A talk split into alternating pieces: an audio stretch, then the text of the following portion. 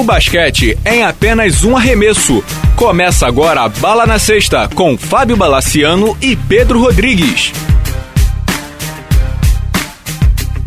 Amigos do Bala na Sexta, tudo bem? Semana de decisão no basquete brasileiro, semana de decisão na NBA também. Chegamos à final do NBB com Flamengo e Paulistano, estamos nas finais de conferência da NBA e recebendo aqui um convidado especial. Antes de apresentá-lo, tudo bem, Pedro Rodrigues? Fala, Bala, tudo bom, cara? Tranquilo, muitos assuntos. Vamos direto ao nosso convidado, Luiz Araújo, é jornalista, blogueiro dos melhores que tem por aí, acompanha o basquete brasileiro e NBA e tudo, por sinal, muito bem. E aí, Luiz, tudo bem? Muito prazer em tê-lo por aqui. Bala, tudo bem? Pedro, é um prazer estar participando com vocês aqui. Obrigado pelas palavras e, bom, tem bastante coisa para falar hoje, né? Bastante. Vamos às, às, rapidinhas, costumeiras, que não são tão rapidinhas, mas são rapidinhas. Vamos lá. A primeira coisa a se falar, que começou essa semana no basquete brasileiro, foram as reformulações de elenco. Brasília, quem na verdade deu o grande pontapé inicial disso tudo, e aí já anunciou a saída do, do Sérgio Hernandes, que a gente já comentou semana passada, do técnico argentino, e na verdade Nezinho saiu, ainda não tem clube definido, comenta-se Limeira, e Alex saiu e foi para Bauru. A gente vai falar em Bauru já já, mas eu queria ouvir do Luiz o que, que você está achando desse começo de reformulação em Brasília, Luiz. Era um time que tem chegado às finais costumeiramente, é tricampeão do NBB, mas nos dois últimos anos morreu nas quartas de final e parece estar tá iniciando famoso rebuild. Verdade. As últimas duas temporadas mostrava mesmo que alguma coisa já, já, já queria bem por ali, alguma coisa precisava ser feita. Eu não entendi, para ser sincero, já que resolveram tocar no elenco, não ficando com Alex, não ficando com o Nezinho, porque não optar por continuar com o Sérgio Hernandes ali também. Eu entendo que seria um cara ideal para comandar qualquer tipo de processo de reformulação no time. Não sei se, se seria tão fácil assim encontrar algum treinador tão, tão bom quanto ele, ou pudesse chegar e, e comandar um processo como ele que já estava lá poderia construir. Mas alguma coisa precisava ser feita. Vamos ver agora os próximos passos. A gente tem dois caras saindo de lá, vamos ver quem que chega pro lugar desses dois caras agora. O Cipollini já já estão falando, né, que tá com o pé em Brasília. Um bom nome para começar esse processo, né? Jovem, atlético, para mim é um dos melhores jogadores altos do NBB já há algum tempo. Parece que ele realmente está palavrado, quase fechado em Brasília, só não foi anunciado ainda. Mas eu comentei isso no Facebook também essa semana passou, Luiz, que eu inteiramente de acordo. O Sérgio Hernandes seria o nome mais apropriado. Te, te surpreende, Rodrigues, essa remontagem de Brasília partindo desses dois nomes de peso do time, não? Surpreende muito porque são jogadores que são identificados com o Brasília e o Alex, pô, o Alex é um jogadoraço, né? Você, pode, você teria um núcleo, você tem um núcleo ali ainda bem interessante. Não rendeu muito nessas duas temporadas, também não entendi muito bem as dispensas. Não sei se eles querem formar um time mais jovem. Vamos ver quais são os próximos passos, né? É, na verdade, só para deixar claro, o Nezinho, na verdade, não teve o contrato renovado. E o Alex, na verdade, não é que ele foi dispensado, a gente vai até entrando nesse assunto agora. O Alex, ele tinha mais um ano de contrato, desejou voltar para São Paulo, de onde é sua família. Ele tá indo para Bauru Bauru. E aí, Luiz Araújo, para mim é o time a ser olhado desde já. É, Bauru contratou Alex Garcia, fechou um contrato de quatro anos, se eu não me equivoco, e contratou também o americano Robert Day, um dos destaques de Uberlândia. Uberlândia também vai entrar no remontagem, mas uma remontagem mais para diminuir custo do que qualquer outra coisa. E Bauru, que já tinha o núcleo Ricardo Fischer, Larry Taylor, Gui Deodato, Murilo, agora tá com Robert Day, Alex Garcia e dizem, até o, o Rafael Plassi que teve aqui no, no podcast, que tá quase fechando com o Hetzheimer, o Rafael Hetzheimer, que joga no Málaga. É um time poderoso, né, Luiz? Sem dúvida, muito. Falando só de quem já tá lá, sem, sem até entrar nessa especulação também, que deixaria o time ainda mais forte, mas essas duas novidades que pintaram por lá essa semana já são, são para deixar qualquer torcedor do Bauru entusiasmado demais para a próxima temporada. Se bem que a gente tem que fazer aquela ressalva que Bauru é, é o time, já que há uns dois anos, nesse último ano já, principalmente, a gente já olhou antes do início do campeonato com aquela, olhando sobre aquela questão, será que esse ano vai? Será que esse ano chega no NBB para realmente abocanhar o título, para chegar numa final? Até agora isso ainda não aconteceu. É verdade que nessa última temporada o, Bauru conseguiu conquistar o título paulista, né? Não, não dá para falar que foi uma decepção de temporada. O que aconteceu no NBB foi bem claro também. O parou no, no Flamengo, nas quartas de final, parou no Flamengo, uma coisa normal. O que não é normal é o time se classificar na posição que o Bauru classificou depois de um campeonato, de um começo de campeonato tão ruim, né? Imagina que, que, que agora, com mais essa, essa dose de, de, de investimentos que eles estão fazendo nessa temporada, com dois caras tão bons, que eram protagonistas, né, nos, nos times que jogavam, ainda é o melhor defensor do Brasil, né? acho que não tem um cara que jogue por aqui tão decisivo na marcação quanto ele, capaz de incomodar tanto o cara, o, o adversário com a bola, quanto o Alex. E o Robert D, um dos melhores chutadores que tem por aqui, pontua pra caramba. São peças que devem, na teoria, ajudar pra caramba o Bauru. E a gente tem que ficar esperto e ver como é que vai funcionar isso dentro da quadra agora, que Bauru ainda tem essa questão para responder, eu entendo. Se chega no Nacional, no Campeonato Nacional, em condição de, de bater de frente com as potências quando enfrenta. Até agora não tem conseguido. E aí, Rodrigues, alguma coisa para falar sobre Bauru? Acho que o Luiz já dissecou todo o cadáver, né? Não, perfeito. Vamos, vamos em frente que tem muita rapidinha ainda.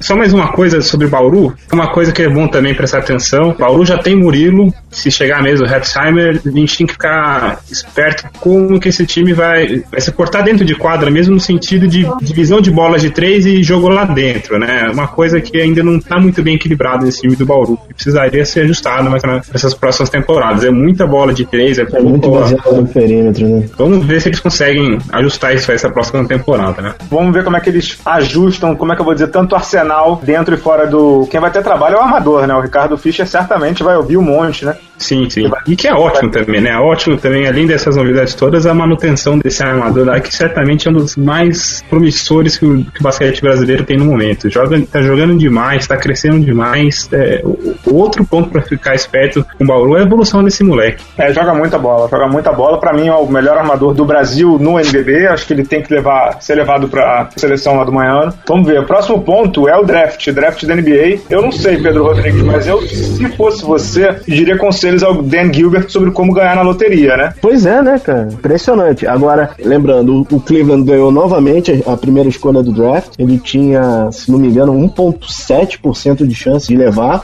Isso mesmo. E levou. E pelo segundo ano consecutivo, o Cleveland Cavaliers vai escolher o primeiro jogador no draft. Já começaram as especulações, né? Parece que o Cleveland vai manter ou não vai manter, vai trocar. Estão falando muito no nome do Kevin Love, mas tá tudo muito ainda no, no ar, né? E para quem achava que esses sorteios são, como dizer, armados, lembrando que esse draft tiveram três das maiores franquias da NBA, né? O Knicks, Sim. Celtics e o Lakers, né? Queriam, era uma boa escolha no draft, né? Uma escolha alta, né? É, acho que o Knicks não tava nesse, né? Não, o Knicks, é verdade. O Lakers e o Celtics estavam bem cotados, ah. acabaram ficando o Lakers em sétimo e o Celtics em, em sexto, ou seja, coladinhos ali. Só para ficar lembrando aqui pro pessoal que não, não acompanhou, Cleveland em primeiro, pelo segundo ano seguido, e três nos últimos quatro anos. É, Bucks em segundo, terceiro Philadelphia, quarto o Orlando, quinto o Utah, e depois Celtics, Lakers, Sacramento, Hornets e Philadelphia de novo. Ou seja, o Philadelphia tem duas escolhas no top 10, vai estrear o, o pivô, o Noel, né? O Luiz Araújo. É, para mim, é um dos times que tem que ficar de olho, né? É exatamente isso que eu ia dizer também. No draft tão fraco que foi o do último ano,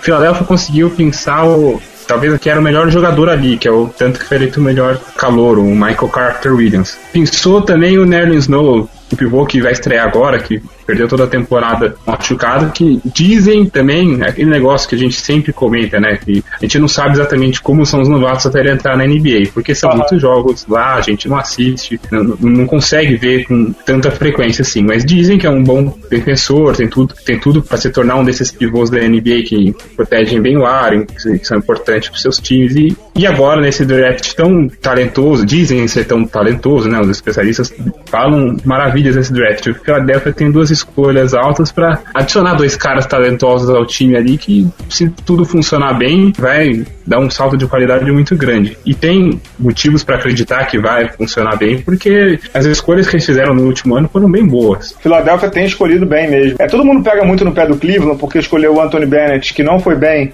na temporada passada, mas o Luiz falou muito bem. É, o draft passado, o Pedro Rodrigues já tinha comentado isso aqui no podcast, foi um draft muito ruim. A, a turma era muito ruim. E o Cleveland, na verdade, o primeiro cotado era o Oladipo e o, o próprio Michael Carter e tal. Cleveland escolheu o Anthony Bennett, que não estava cotadíssimo para ser o primeiro. Não rendeu, vai ter uma outra chance. Eu acho que nessa eles não tem como errar, né? Qualquer um que eles escolherem ali entre Andrew Wiggins, o ala de Kansas, o Joel Embiid que é o pivô também de Kansas, e o Jabari Parker, que é muito bom, esse eu já vi bastante, de Duke, jogar, é, eu acho que não vai ter muito erro, não. A dúvida só é o que você traz para o seu time. Você traz o, o melhor deles ou o que mais se encaixa dentro do que você está precisando no mercado. Pedro Rodrigues, se você pudesse, o que, que você faria? Escolheria quem ou trocaria a escolha pelo Kevin Love? Eu não sei se eu trocaria pelo Kevin Love, não. Nesse momento. Luiz também não. Conversei com ele essa semana, ele disse que também não, mas vamos lá. A gente não sabe que estado vai voltar o Anthony Bennett para a segunda temporada, né? A gente realmente não sabe. O, o que esse, esse, draft tem são o que eles chamam de jogadores de franquia. Né? Eu acho que o Walter é um, um prospect muito interessante para o Cleveland.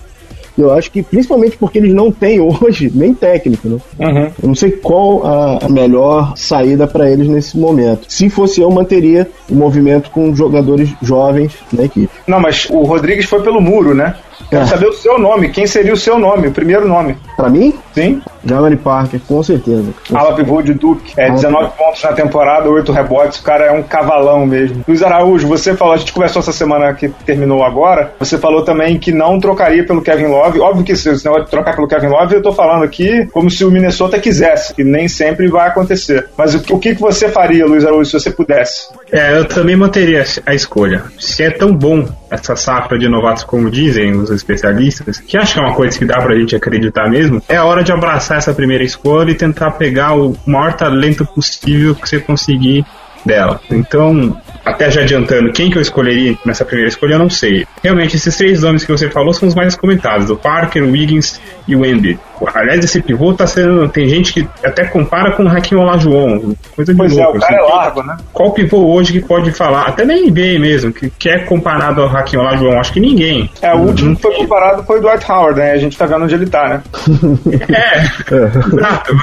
Mas não, não, são muitos. E quem tem um, um pivô que lembre alguma coisa Raquel Olajuwon no time, certamente tem muita coisa, né? Eu vi muito pouco essa dupla de Kansas jogar, eu vi mais o Parker jogando. Se os dois forem tão bons, tão talentosos quanto o Parker mostrou, pelo que eu vi jogar, acho que qualquer uma das três escolhas o Cleveland vai estar muito bem servido de talento pagar o erro do ano passado, acho que não, mas vai com certeza acertar nessa escolha que tem e tem uma chance muito grande de convencer Kyrie Irving a ficar onde ele está e desistir de qualquer plano de mudança que ele possa ter de Cleveland. Eu sinceramente não consigo nem dizer com quem eu ficaria se fosse a primeira escolha. Eu, o que eu mais vi foi o Jabari Parker, ele realmente é muito bom, parece estar um pouco mais preparado do que o, o Wiggins no momento, né? O problema é que esses caras escolhem pensando lá na frente, né? Eu não consigo me arriscar, não. Eu só gostaria de deixar dois, é, duas, duas ressalvas sobre esse draft. Uma é que os brasileiros ainda estão lá, o Lucas Mariano e o Bruno Caboclo do Pinheiros, Lucas Mariano de Franca. Eles têm até o dia 16 de junho para retirarem seus nomes, caso queiram, obviamente. Caso não queiram, eles vão direto para a seleção. Eu não sei se eles vão treinar lá nos Estados Unidos, eu não consegui falar com nenhum dos dois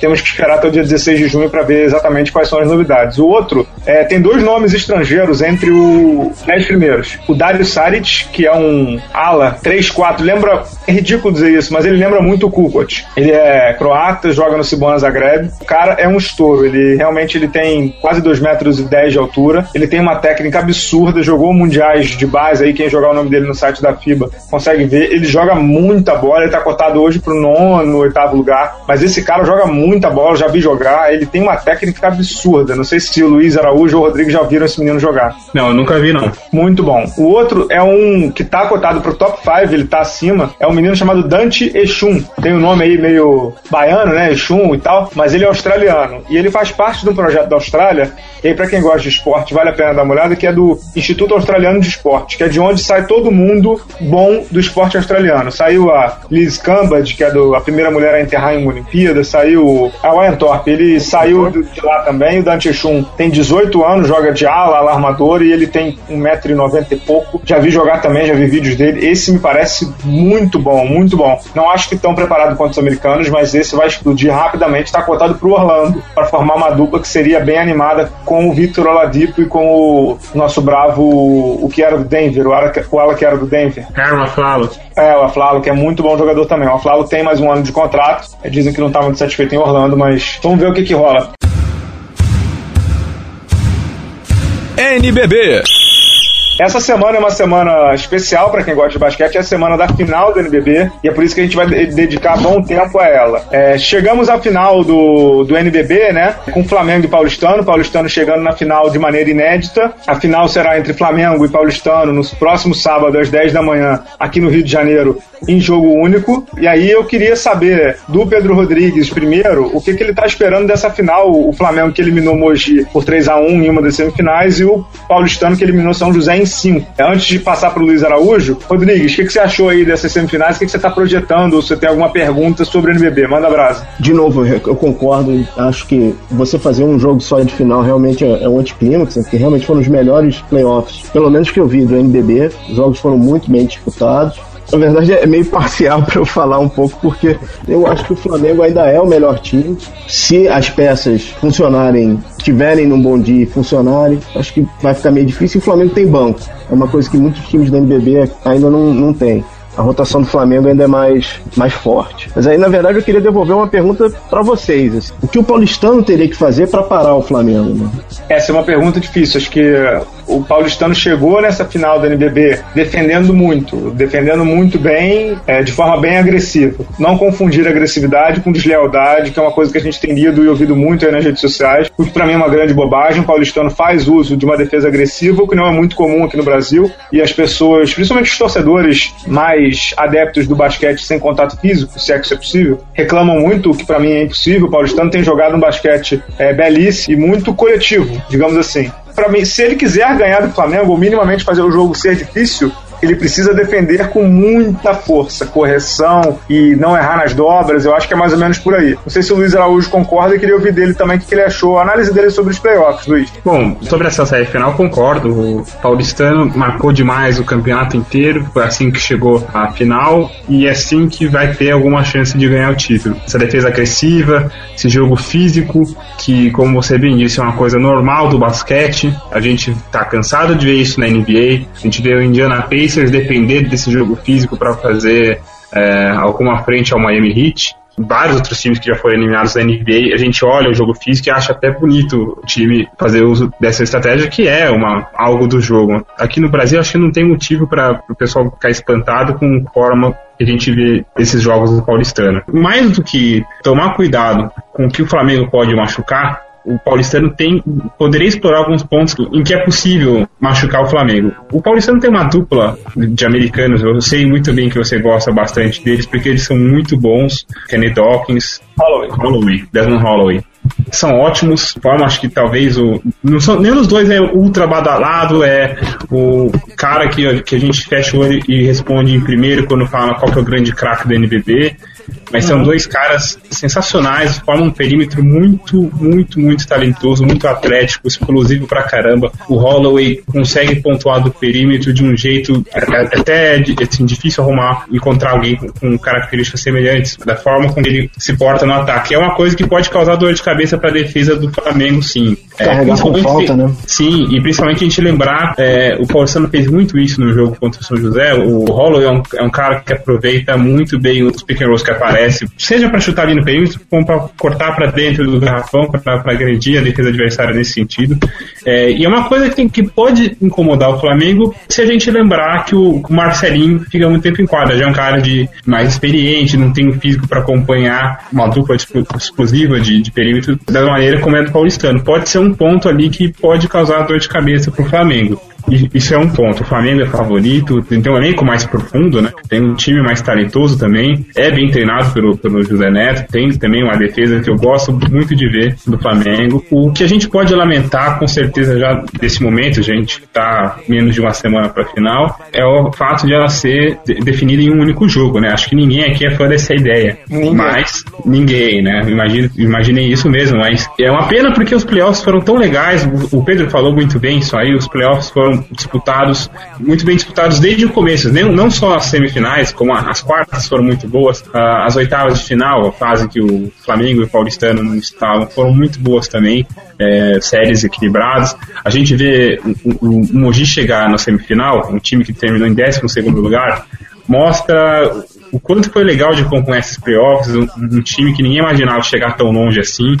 É, fazendo séries duras com times que eram considerados favoritos. O próprio São José também a gente pode tratar como uma surpresa, porque quem imaginava que o São José, o time que tinha perdido o Fúvio, né, o armador que era a peça-chave do time nos últimos anos e que trocou duas vezes de técnico durante a temporada, chegaria tão longe assim. Então, os playoffs contaram histórias tão bacanas durante as séries e é uma pena acabar em um jogo só, né? Essa acho que é a única coisa que a gente pode lamentar desde já, viu? É, eu queria lembrar também a forma que o Brasília saiu, né? Que também não deixa de ser surpreendente, né? É, sem dúvida. Acho que o Luiz, na verdade, citou surpresas, surpresas positivas, digamos é. assim, né? É só pra, só pra dar um pitaco nessa questão do jogo único, e eu, eu já falei isso até pro Sérgio Domenici, da Liga Nacional, eu acho que, pra, pra, ser bem justo, tá? Porque é coerente com o que eu sempre escrevo, eu acho que esse é o menor dos problemas do NBB, por incrível que pareça. O NBB tem problemas mais graves, bem mais graves, para lidar no dia a dia, como, por exemplo, a falta de patrocínio.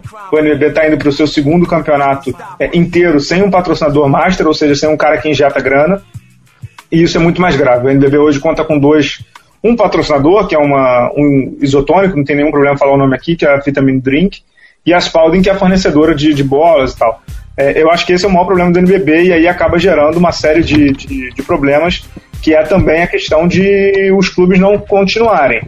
A gente está vendo aí alguns clubes abrindo, fechando as portas, alguns clubes que não sabem se continuam. Acho que esse é o maior problema do NBB hoje. O que não quer dizer que os, os pequenos problemas ou os problemas de menor vulto não devam ser analisados, como é o caso da final do jogo único. Acho que a final do jogo único é uma imperfeição que não deveria acontecer. É, a gente sabe muito bem por que, acontece, porque é um pedido, entre aspas, da TV para exibir um jogo de basquete na TV, ela quer exibir decisão e o cacete a 4 e bota o jogo único como exigência, não sei o quê. É, eu acho que. Acho não, eu tenho certeza que tira o grande tesão do basquete é o playoff. Quem gosta de basquete como um todo ama playoff e ama playoff porque são 3, 5, 7 jogos. Ou seja, tem a questão do ajuste, do contra-ajuste, de um time jogar numa casa, jogar numa outra, sem. É, imagina o que, que o paulistano, que encheu o seu ginásio numa semifinal de NBB, não faria numa final, quem sabe até o Ibirapuera, que é o grande sonho de quem gosta de basquete é ter de volta o Ibirapuera, né, para um, um jogo cheio de basquete. Quanto tempo não tem isso? É, eu não vou no Ibirapuera cheio desde o Mundial de 2006 e, e não era num jogo de clube, era no Mundial Feminino. Então, eu acho que essa é uma grande imperfeição. É, sobre o jogo em si, eu particularmente, eu acho que o Paulistano não tem muita chance na final, o que não quer dizer que não vai ganhar, não tem a chance de ganhar. Acho que tem chance, mas a chance é muito pequena. Um, porque o Flamengo é o líder do campeonato, é o campeão da América, é o atual campeão do NBB, vai jogar em casa com suas 16, 18 mil pessoas lá na HSBC Arena e tem o melhor time do campeonato. Quanto a isso, não tem dúvida. Não obstante isso, eu até divulgo no blog essa semana um levantamento, o Luiz Araújo, isso pra mim é meio chocante. Já houve 15 jogos entre Flamengo e Paulistano na história do NBB. Sabe quantas vitórias do Paulistano? Uma, duas? Uma vitória. É, e esse ano foram duas tundas, foram duas tundas bem pesadas, uma de, se não me engano, 25, outra de 30 pontos. Eu sei que a história não conta muito, porque são elencos diferentes e tal, mas nessa temporada foram duas derrotas. Tem a questão da confiança, o time do Paulistano está muito confiante com a dupla que você citou bem, o Holloway e o, o Dawkins, são os dois líderes do time junto com o Pilar, são os três que mais pontuam.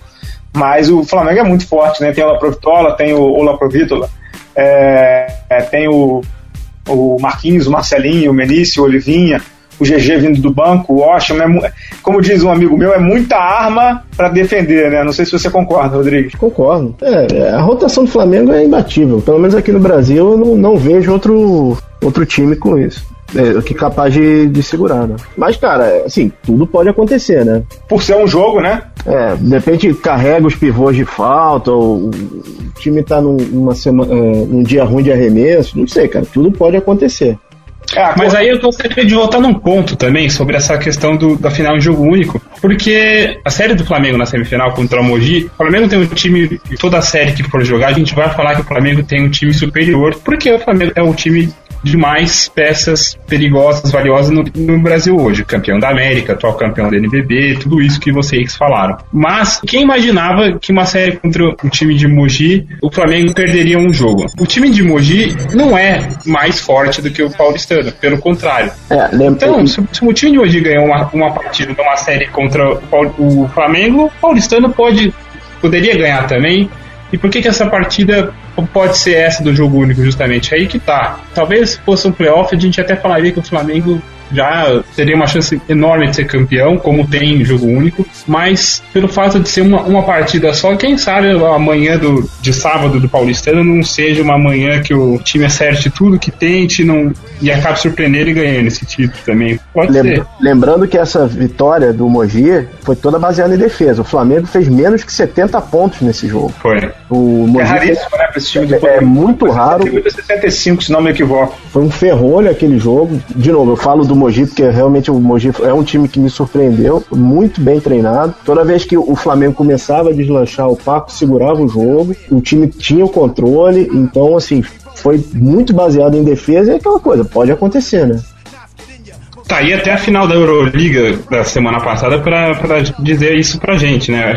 Eu li muita coisa, assim, projeções do Final Four. Eu não vi ninguém imaginar que o Real Madrid fosse perder esse título, principalmente depois da forma como que passou pelo Barcelona. E até chamou uma atenção uma, uma declaração do David Blatt, que é o técnico do Maccabi, depois do título, que ele falou: Olha, é, eu sabia que a gente teria uma chance se mantivesse o jogo próximo no, no placar até o fim, para depois dar, dar o bote, né? E foi isso que a gente conseguiu fazer. Então acho que o jogo único abre essa possibilidade para um time que não é o favorito, como é o paulistano nessa decisão. É, sem dúvida. Você citou a Euroliga aí, a gente acabou não colocando nas rapidinhas, mas a gente deixa o nosso parabéns aí ao Maccabi, que Maccabi Tel Aviv que bateu o Real Madrid e vai vir jogar o Mundial de Clubes aqui contra o Flamengo, se não me engano, 26 a 28 de setembro, uma sexta e um domingo na HSBC Arena, decisão do Mundial de Clubes aí. Foi surpreendente, mas acho que, principalmente quando é jogo único, quando você deixa o jogo de um time que é muito forte ofensivamente como é que eu vou dizer, na Berlinda, o Real Madrid jogou o jogo todo com muito medo, porque estava vendo que a defesa dos caras estava engolindo eles.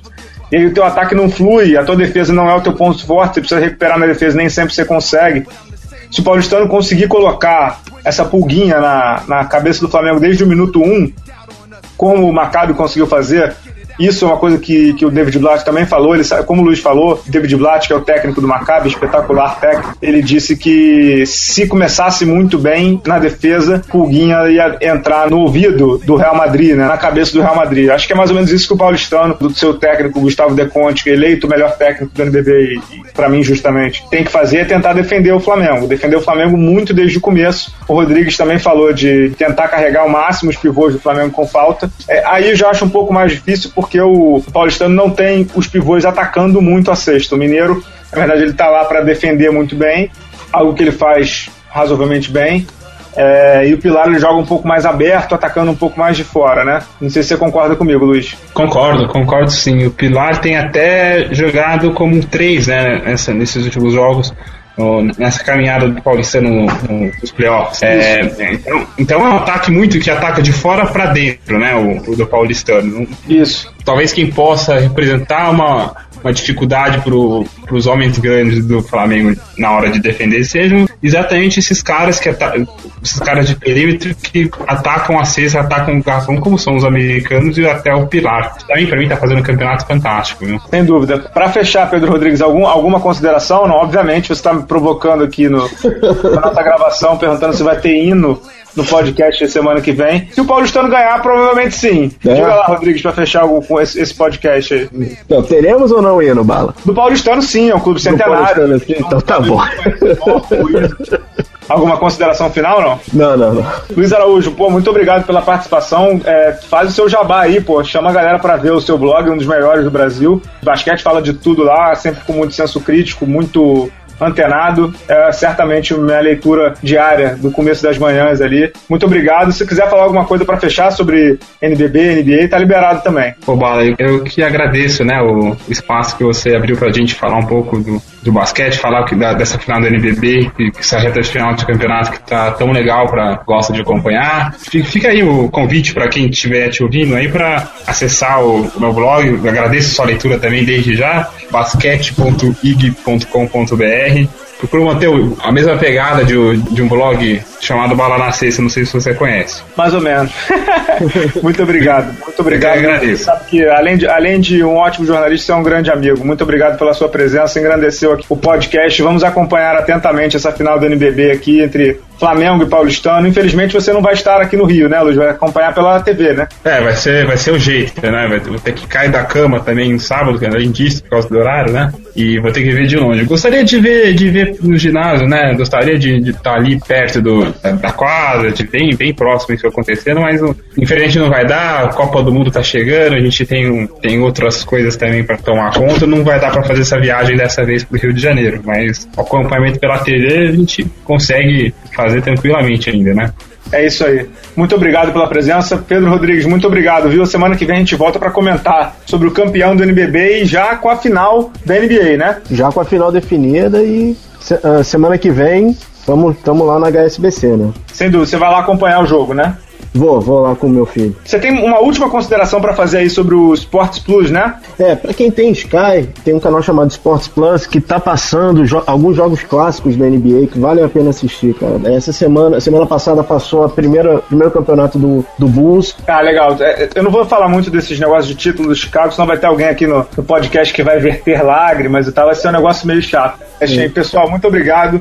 É, sigo acompanhando o Bala na Sexta, o blog do Luiz Araújo. É, a gente volta semana que vem já com o campeão do NBB. Rodrigues, muito obrigado, Luiz Araújo. Obrigado e até a próxima, pessoal. Até. Valeu, até.